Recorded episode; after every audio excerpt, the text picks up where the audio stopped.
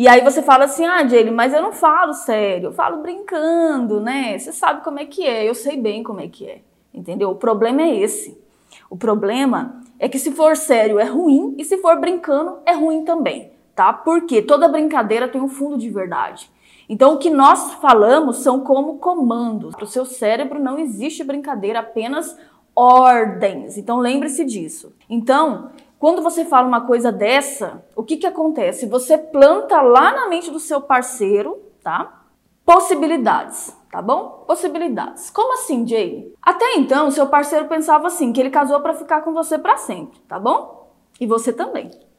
Mas quando você fala isso, você abre uma possibilidade para a pessoa que ela não estava pensando antes. Do tipo assim, ah, a gente não dá certo mesmo. Eu vou pedir o divórcio, viu? Qualquer coisinha que acontece, ao invés de querer resolver aquilo, a pessoa fala isso, ela quer uma fuga, né?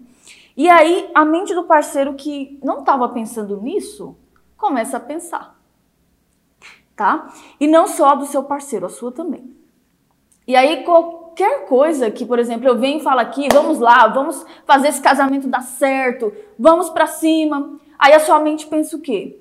Hum, é, mas ah, gente, eu tô pensando em me separar mesmo. Tipo assim, você falou brincando, entendeu? Brincando. E o seu marido a mesma coisa.